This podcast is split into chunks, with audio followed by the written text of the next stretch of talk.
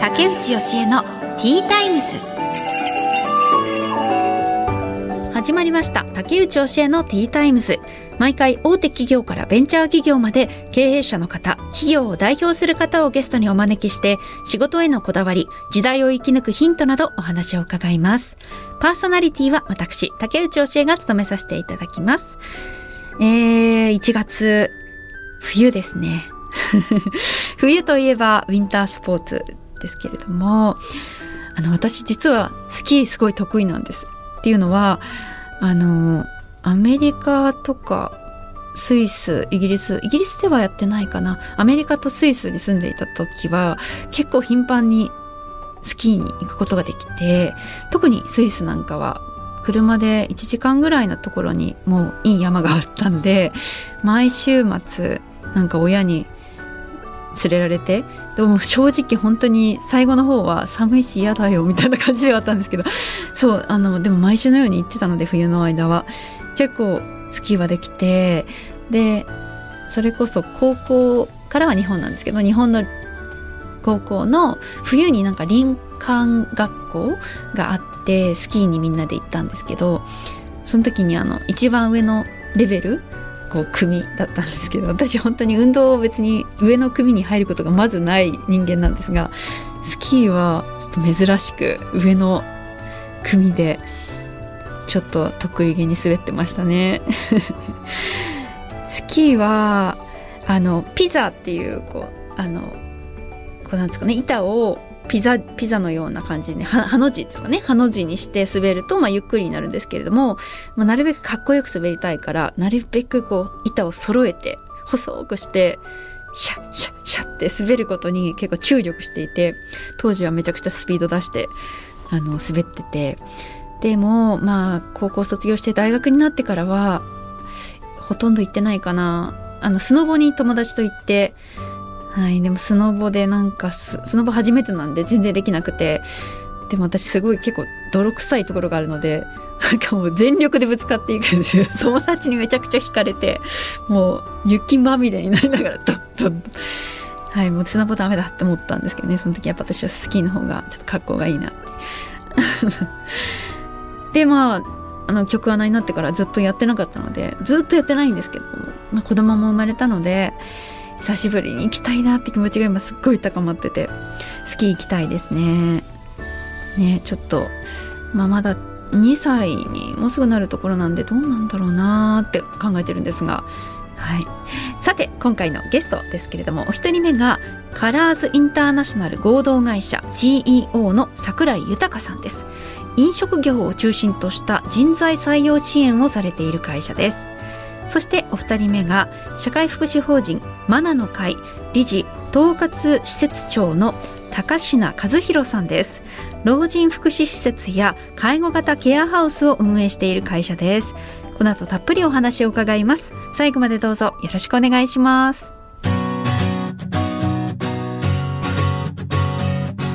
竹内義恵のティータイムス。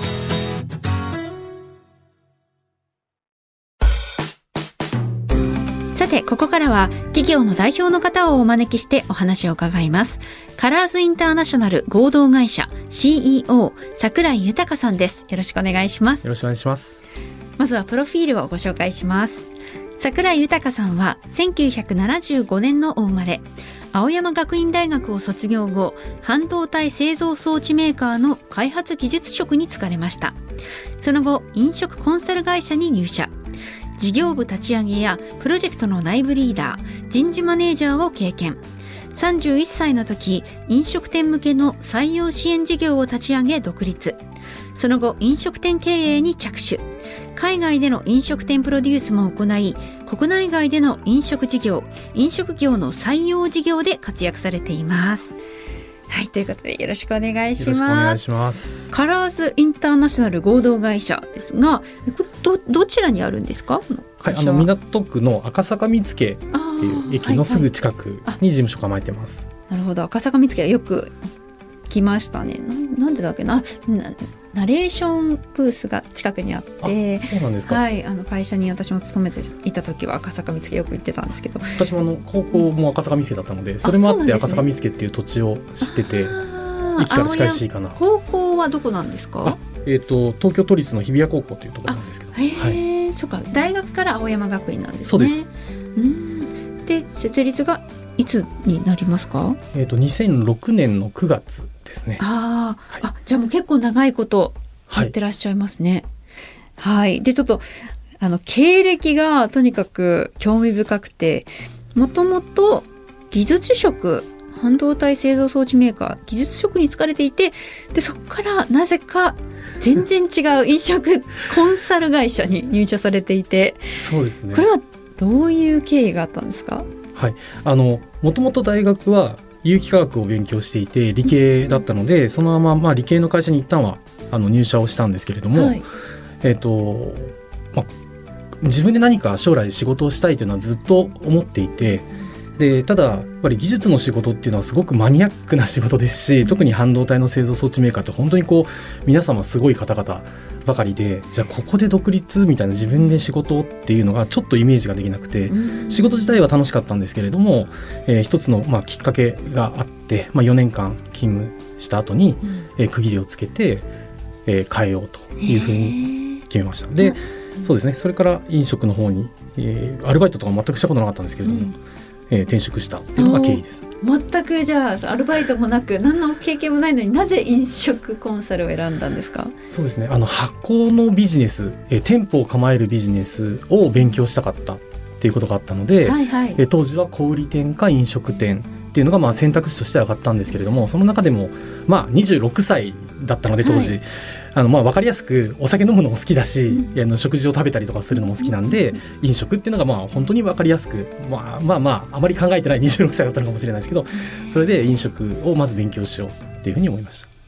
でもあれですよねこの半導体製造装置メーカーはすごくこうあの世界的にも有名な会社なんですね。ですね。はい、すごくあの素晴らしい会社の一つだなと思います、ね、そこを辞めてまでって、なんかご両親も反対されたってさっきちらっとお話伺いましたけれども。そうですね。やはり辞めてまで、はい、まあ、大きな会社ですし福利厚生とかも本当にあの素晴らしかったんですけどやっぱりその、まあ、自分で何か仕事をするっていう子に、えー、しっかり、えー、自分も入っていきたいなというふうに思ったので、えー、まあ、リスクはあったのかもしれないですけどまずやってみようっていう方が先だったっていう感じです。やっぱ自分で会社をやりたいっていう思いはどういうところから芽生えたんですか？もともとですね実家が町のお米屋さんでしてでそれを見てたのと周りのその知り合いの方もよくこう接してくれる近所の方々も皆さん商店を経営されてたりとか、えー、自分で何か事業をされてる方が多かったのでそういうのに多分関心を持ったのがもうちっちゃい頃からそうだったんだと思います。あなるほど、はい、そしてこの飲食コンサル会社に入るんですけれどもここでは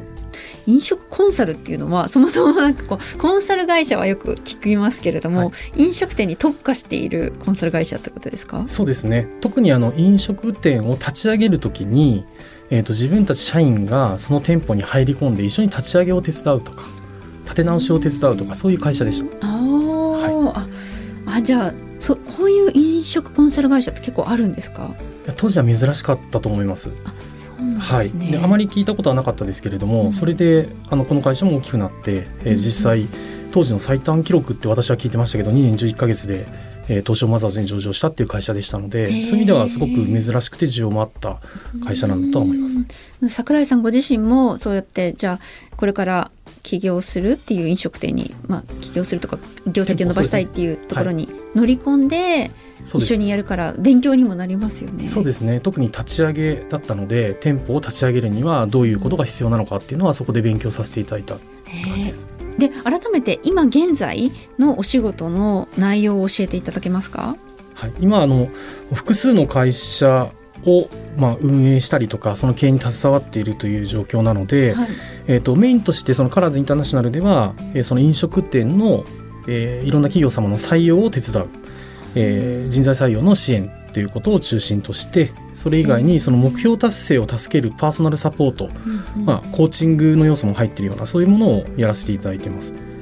へえあ人材採用支援がこう一番主にやってらっしゃる力を入れてらっしゃるところってことですね。すね。はい、この会社ではその人回り飲食店の、うん、えー、人回りのところのサポートね、それはどういう人をこうな例えばなんか優秀な人材よくあのヘッドハンティングとか人材派遣事業とかなんかこう聞きますけれども、はい、そういうことですか？そうですね。あの紹介業として、えー、転職をしたい方と、えー、こういう人を採用したいんだっていう企業様のマッチングをするっていうのが一つあります。それ以外には例えば求人広告を作るお手伝いと、実際にその求人広告ができてからなかなかその、えー、と広告をうまくうなんでしょうえ修正したりとか、うん、あとはそこから入ってきた方々を面接に持っていくというところが苦手な会社さんあとはそのそういう工数がない会社さんに対して私が実際に人事の一人みたいな形で、うん、えー、その面接まで、えー、しっかりサポートしていくようなそんなことをやってます。うん。それってなかなかその飲食店ご自身では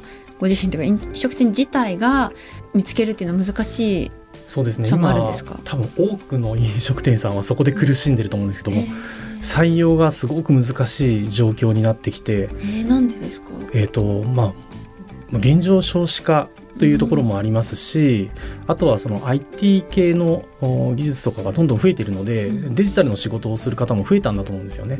ですのでその飲食店で働くのはまあ体力的にも大変だったりとか、まあ、いいこともすごく私はたくさんあると思ってるんですけど、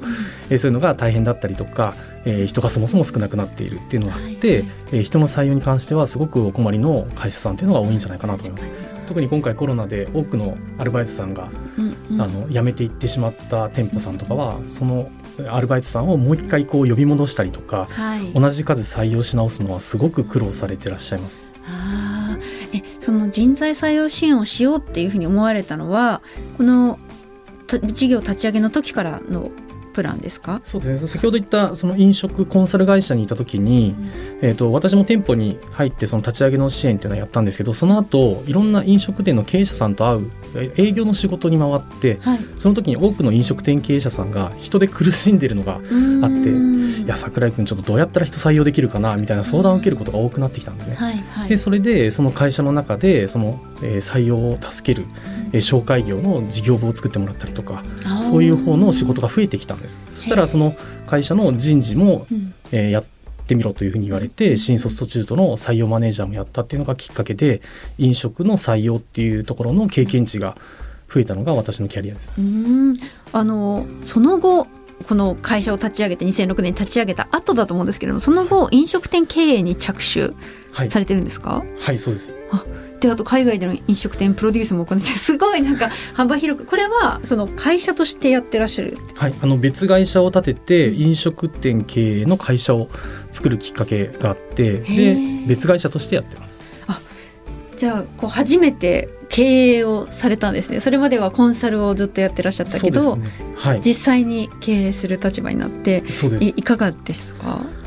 まあ、やはり大変は大変なんですけれども、うん、あのちゃんとやるべきことをやっていくっていうことをすると逆にこう数値に反映するので、うんうん、私は個人的にはすごく楽しかったですね。どんな会どんな飲食店だったんですか？えっと一番初めにやったのは居酒屋です。でその後、えー、和食屋さんちょっとあの単価が少し高い和食屋さんを経営してるっていう感じですね。でそれをやってたら他の会社さんからこの店見れませんかとか、はい、この運営手伝ってくれみたいな形になっていて今現状でいうと6店舗の運営管理を私の会社でやっていて、はい、その他にもいくつかの会社の役員をまたいでやってるっていう感じです。うんうん、すごいですね。6店舗も。しかもこのコロナの時代も頑張って乗り越えてやってらっしゃるんですね。すねはい、逆に乗り越えられたからかもしれないですけれども、うん、まあ、今はすごくあのたくさんお客さん来ていただいていてどちらかというといい状況になっているかなと思います。桜井さんご自身もその店舗に行かれて見たりするんですか？はい、まあ行ける時は行きます。あの本当に袖が欲しい猫の手も借りたいみたいな時は 行くんですけど、どうしても。あのそこまで私は、ね、えーとそうですね。な中のオペレーションのプロフェッショナルというわけではないので、えー、それでもよければ、まあ、皿洗ったりとかビール継ぐっていうレベルでよければ行きますよって話をして そういうこと。あ全然でもやります。基本的には、はい、そのじゃあ今はどういうことをその飲食店に経営に関しては、はい、なんかこうされてるんですか？どちらかというと、まあ、お金回りのことだったりとか、まあ、採用については引き続き私の方でやってますし見つけて、はい、あとはその、えー、契約関係のやり取りですとか、えー、具体的に次の出店についての検討をしたりとかっていうそういう方をやってます。いやあのこのカラーズインターナショナル合同会社のこだわりってどんなものがお持ちですか？はいえっとまあ、これは設立当初から考えてたのが、まあ、先ほどのように少子化になっていってで労働力が低下するのは分かっていたので、えー、立ち上げの時から考えてたのがフードビジネスを通して日本人と外国人の人材交流をしていきたいなというふうに思っていて、うん、えー、これからもその部分を根っこにしてえー、それをテーマに、え進んでいきたいなというふうには思っています。ああ、やっぱり日本人だけでは数が少なくなってきているから、はい、そうですね。外国の人も難しいと思います。なので、えっ、ー、と外国人のその受け入れですね、正社員として、えー、日本も受け入れられるような体制が今できてきて、新しいビザもえー、できましたんで、そういったところの外国人でやる気のある方、はい。えー、日本に来て将来的には自分の国に戻って自分のビジネスをしたいみたいなモチベーションの高い外国人の方と企業をマッチングするとか、そういったところもあの需要としてはあると思いますし私たちのやっている飲食店の店舗でもそういう方を積極的に採用していきたいと思ってます。確かにそうですね、はい、すごい外国の方本当にこう真面目な方多いですよね。そうですね。はい。すごく一生懸命な方もいますし、それでまあ日本人もそういう方と一緒にやるんであれば僕らも頑張らないとっていうふうに思っていただけるので、私は結構相乗効果としていいのかなというふうには思います。今お話伺ってて、その技術職の時というかその大学で学んだこととか 技術職のことってこう何か生かされてたりするんですか？全然やっぱ違いますね話聞いてるとそうですね的にはただ要所要所で、うん、あの昔やっていたことっていうのを生かされるところはあって例えばえーと、キッチンのオペレーションとかを考えた時に生産性を上げるにはどうしたらいいかとかいかに無駄をなくすのかとかっていうのはその、えーと半導体の製造装置メーカー時代にもそういうのをこう会社として取り組んでいるところがあっていかに無駄をなくすのかっていうのはやってきたので、じゃあまあ、工場みたいなイメージをすると、はい、どうしたらキッチンは円滑に進むのかとかですね、えーとまあ、私がすべてわかるわけじゃないんですけどそういう思考でものを見るようにはなったとは思うのでちょっと理系の部分ですよねそうですね。あとは特に数字が動くものに関しては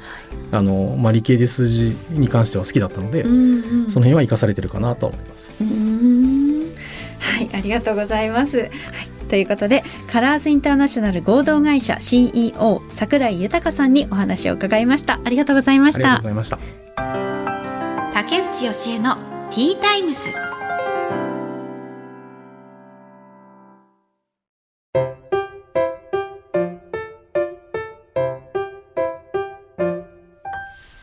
次のゲストをお迎えする前に本日の一品です。今回はデメルのアーモンドバターケーキです。ではまずは紅茶からいただきます。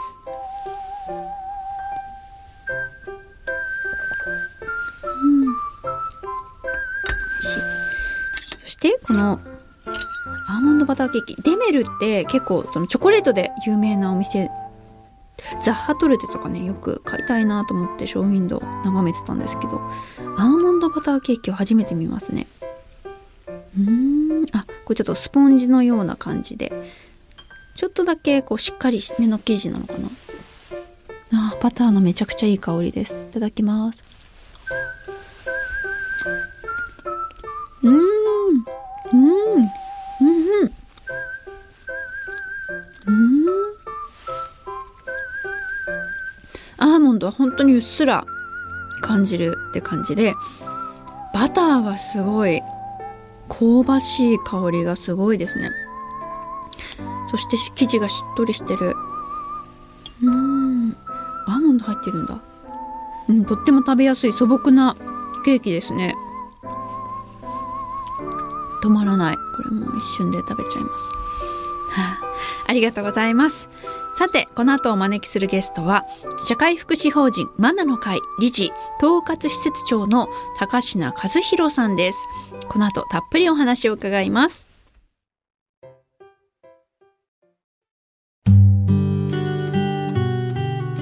さて本日2人目のお客様は社会福祉法人マナの会理事統括施設長の高階和弘さんです。よろしくお願いします。よろしくお願いいたします。まずはプロフィールをご紹介します。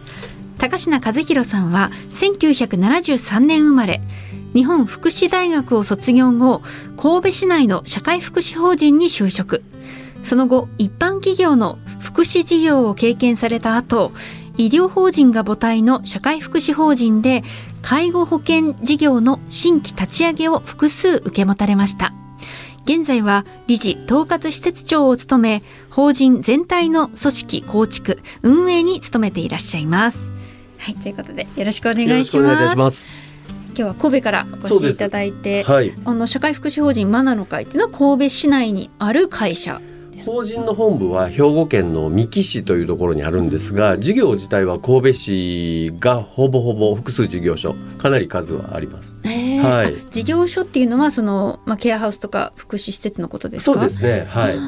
あそれはもうほとんど神戸市なんですね。はい、ちょっとこのマナの会の仕事内容について教えていただけますか？はい、あの先ほども申しましたけども、もともとあの病院とクリニックを持つ医療法人が母体の社会福祉法人でして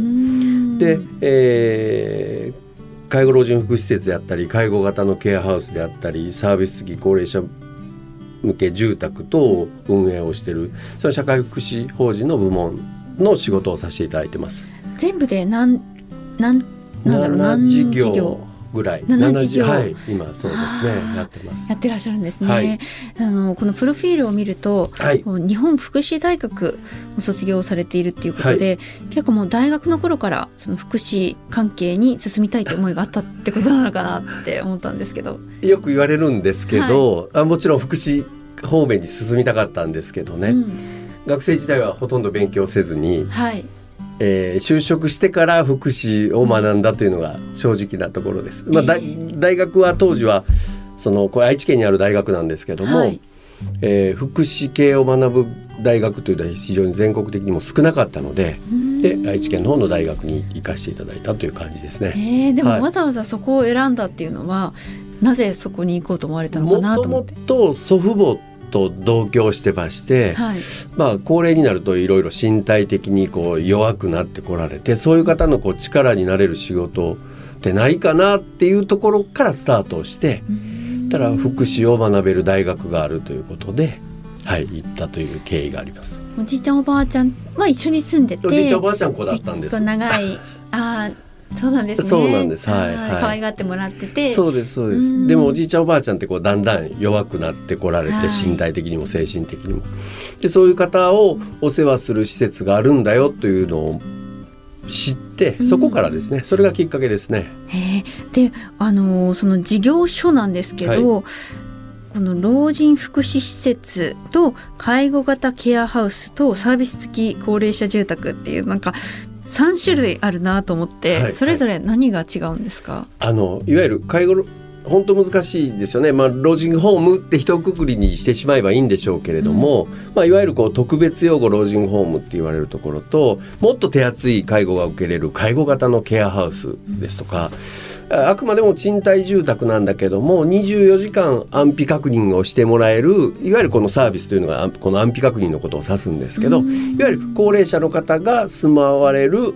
賃貸の住宅ということになります。はい、じゃ何かあったら助けが来るような形になってるんですね。はい、ただやはり基本は住宅は家ですので、うんうん、そこからデイサービスに行かれたりとかヘルパーさんの方に来ていただいたりとかっていう、まあ、いわゆるこう賃貸の住宅になります。特別養護老人ホームと介護型のケアハウスはその施設の中にお入りいただいてできない部分を専門家がお手伝いをさせていただくというような施設になります。でうちの一番の特徴は医療法人の理事長と社会福祉法人の理事長が同一人物ですから同一の人物がそうなんです。医療法人理事長ってでも、はい、高階さんが理事長なんじゃないですか？私はねあの統括施設長なんですけど、はい、その上に。そうですそうですそうです。あその上に理事長もいらっしゃるんですね。そうですそうですでその理事長がどっちもやってらっしゃる。そうです。のでこう非常にこうフットワークが軽いと言いますか。はい、別の先生にお願いしてではなくて、はい、すぐ対応直接理事長が動くというような感じですね。はいはい。そもそもこの高階さんが、えー、最初は一般企業の福祉事業を経験されたということで、はい、その後このマナの会を立ち上げられたのは、はい、どういう経緯があったんですか？あの一般企業の福祉部門に勤めてた時もそうなんです。その前に別の社会福祉人に勤めてまして、うん、その時に今の理事長であるドクターと知り合いまして、はい、であのちょっと手伝ってくれないかということでお声かけをいただいて、うん、でそっち今の法人にはい。あそういうことなんですね、はい、まあその先生としてはその医療と連携したそうです。で福祉の部門を責任持ってやってほしいということで、はいはい、福祉って、はい、どういうことをこう学ぶというかどういうことを提供されるですか？こうどうしても高齢者の方の福祉介護っていうとですねあのお食事の介助ですとかお風呂の介助ですとか、うん、まああの排泄の介助ですとかっていう、うん、もういわゆる介護を週に見られると思うんですけど、はい、こういろんな経緯を持たれて人生のこういわゆる最終ステージじゃないですか、うん、本当は家で住みたいんだけども、うん、いろんな事情で住めない。でこうその最後のステージに携わる我々って仕事ですから、うん、いわゆるこう三大介護をしてお給料いただくだけではなくてご家族と一緒になってその入っておられる方を支えるというようなこうイメージではありますね。はい、家族を巻き込むのはどういうふうにやって巻き込んでいくんですか、はい、あのご家族にもこう、まあ、今コロナ禍でなかなか面会とかも制限があったりするんですけど、ね。うん、こうお食事を召し上がられる量が低下してこられた方にはご家族が作ったお料理を持ってきていただいたりとか。えーえー、面会もまあ積極的にしていただいたりとかもそうですし、まあ、施設の中の、まあ、コロナでない時は面会なんかも逆にあとたくさんしてお願いをしたりとかですね、うんうん、っていうので施設の中もこう見やすいような環境にして。ご家族の方も一緒に協力をしていただくというような感じで、はい、それはそういうふうに気を使っていただけるっていうのは嬉しいですよね。やっぱり家族と一番会いたいでしょうからね。そうですでこう、うん、お世話になってますなんてご家族言われるんですけど、うん、そういうお言葉がけもありがたいんですけど、うん、もっとこういうことをやってほしいよ、うん。うんうちの親にはこういうことをちょっとお願いしたいんだって。もうそのこう遠慮なくこう言ってもらえる関係性を作るっていうのが実は大事だと思ってまして、お世話になってますありがとうございますっていう心の内にはいやうちの父親には母親にはもっとこういうことをしてほしいんだよっていうこと。を皆さんやっぱり絶対終わりですからこちら側だけの主観だけで動くっていうのは絶対にダメだと思ってますので、はい、確かにその方のことを一番よく知ってるのは、うん、おそらくご家族の方が知ってることが多いですもんね。はい、そうですね。えー、でもその介護で働いてる職員の方もすごく大変な仕事だろうなって思うんですけれどもそのあたりはどういうこうことをケアされてますか？ねあの本当にこう私自身もその辺を一番啓発していかなければって思ってるんですけど、今はきちんと国の補助もあってですねお給料も働いたらきちんとこう昇給もしていきますし、うん、でもその冒頭も申しましたようにこう介護をしていわゆるこういろんなお,、えー、お食事の介助とかそういうことだけをしてお給料をもらうんではなくて、うんいろんな余暇活動であったりですとかその人その人のこう歴史に寄り添ってお一人お一人に沿ってこうケアをするっていうのが大事ですから、うん、そういうこうやりがいを一人一人スタッフに持たせるように指導していくっていうのが大事なんじゃないかなって思ってます。はい、なんかあのホームページ見させてもらったんですけれども、はい、すごくこうそれこそもう介護の印象とはまた違う、もう結構ポップな ホームページですよね。それもね、色使いも華やかで。こだわってまして、介護業界ってこう昔からこうパステルカラーを好む。あの淡い色ですか、はいはいはい、淡い緑とか淡いピンクとかって、うん、そうですそうです、うん、好む印象あるんですけど、うん、もうあの段階の世代の方がご入所されておられますから、はい、ということはご家族は団塊ジュニアであったりするわけですね。ただ団塊世代の方や団塊ジュニアの方が好まれるような施設作りをしないといけないわけですから、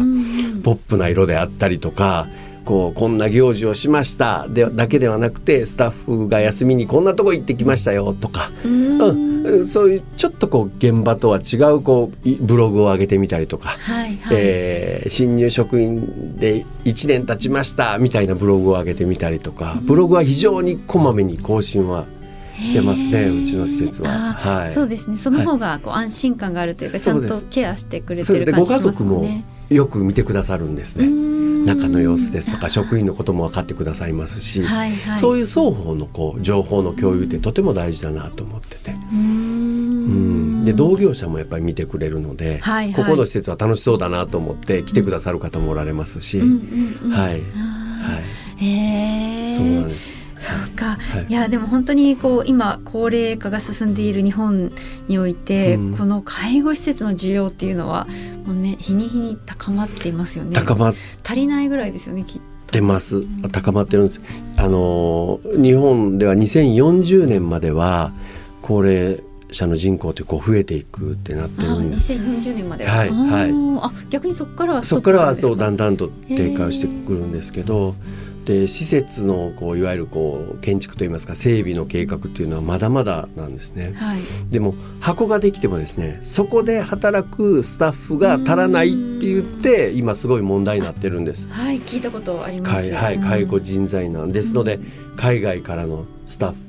フに来ていただいたり外国の方に来ていただいたりとかってしてるんですけど、はい、やはりえー、魅力あるこうそんな中でこう勝ち残っていくにはですね魅力ある法人魅力ある事業所を作っていかなければいけないわけですからあの箱だけを作って終わりではなくてソフトもいわゆる人材の部分も個性的な、はいうん、スタッフでやっぱりこう勝ち残っていくということをしないと、うんうん、これからやっぱり自然淘汰されていきますから施設も。あそうなんですね、はい、そうですそうです。はい、これからその若い人で介護職その介護業界を目指す方に向けて、まあ、最後に何かこうメッセージがあればお願いできますそうですねこうやっぱりこういいイメージを持たれてない方が多いと思うんですね。でもこう実際は高齢の方と接してですね本当にこう何十年って生きてこられて人生の最終段階に関わるお仕事ってなかなかないと思うんですよ。だからこう最こう最後を迎えられる場面というのにもたくさん立ち会ったりはするんですけどその時に最後ありがとうご家族があここの施設でよかったってでそれって本当に我々の一番のやりがいだと思うんですね。だからこうおじいちゃんおばあちゃんと今接してない若い世代の方が多いですけど、やっぱり若い世代のスタッフがいるとですねお孫さんのように皆さんも喜ばれますから、はい、ぜひですねこうあのそういう暗いイメージでは今全然ないですから、異業種から来られる方もたくさんおられますので興味持たれたらぜひですね一歩踏み込んでいただきたいなって思ってます。はいそうですね、はい、あのよくその介護で働いた経験のある方のお話を聞くとそのイメージとはまたちょっと違った、うん、こうなん明るい、はい、あの空間なのかなっていうふうに思ったりしますね。竹内さんもちょっとイメージ変わっていただけました？うん、あ、今お話聞いて、はい、そもそもあのそもそもの高階さんご自身が明るい感じの方だなと思うので、はい、はい。はい、きっと施設もなんだろうすごくこう挑戦する心に溢れた場所なんだろうなっていうふうに思いますね。そうですね。割とね割と好き勝手させていただいてますし、こう施設の常識って世間の非常識なことってたくさんあるんですよ昔から。でもそうではなくてどんどんどんどん新しいことにチャレンジしていって働く側も一緒に楽しめるような職場づくり。これはとても大事だと思います。そうすると施設全体に活気が出てきますからご家族も入居者もああここの施設でよかったって思ってくださるようにはい、なると思ってます。そうですね、はい、そのその人の人生の最終章に関わる仕事っていうのを聞いて、はい、改めてあそうだなってすごく大事な、あの環境づくりだなっていうふうに思いましたね。はい、はい、ありがとうございます。ありがとうございました。ということで、うん、社会福祉法人マナの会理事統括施設長の高階和弘さんにお話を伺いました。ありがとうございました。どうもありがとうございました。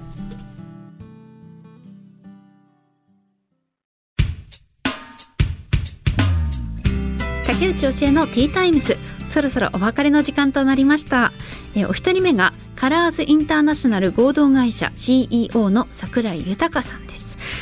いやなんかその飲食コンサル飲食店コンサルという仕事があるんだなっていうことを私は今回初めて知ったんですけれどもあのかつてはそこまで数はなかったとおっしゃってましたね。今は増えているのかな。いやでも本当にいろんなことされていて飲食店経営も今されているしさらに海外でその飲食店のプロデュースもされているってことでちょっとこう放送後に伺ったんですけれどもなんとバリに、えーと、カニとシュリンプっておっしゃったかな？だからカニとエビ？専門店があるみたいでバリ島いいですよね。あのバリ私も2回ぐらい行ったことあるんですけども本当に気持ちいいですよねあそこは。そこにお店があるんですって。いいですね。はい。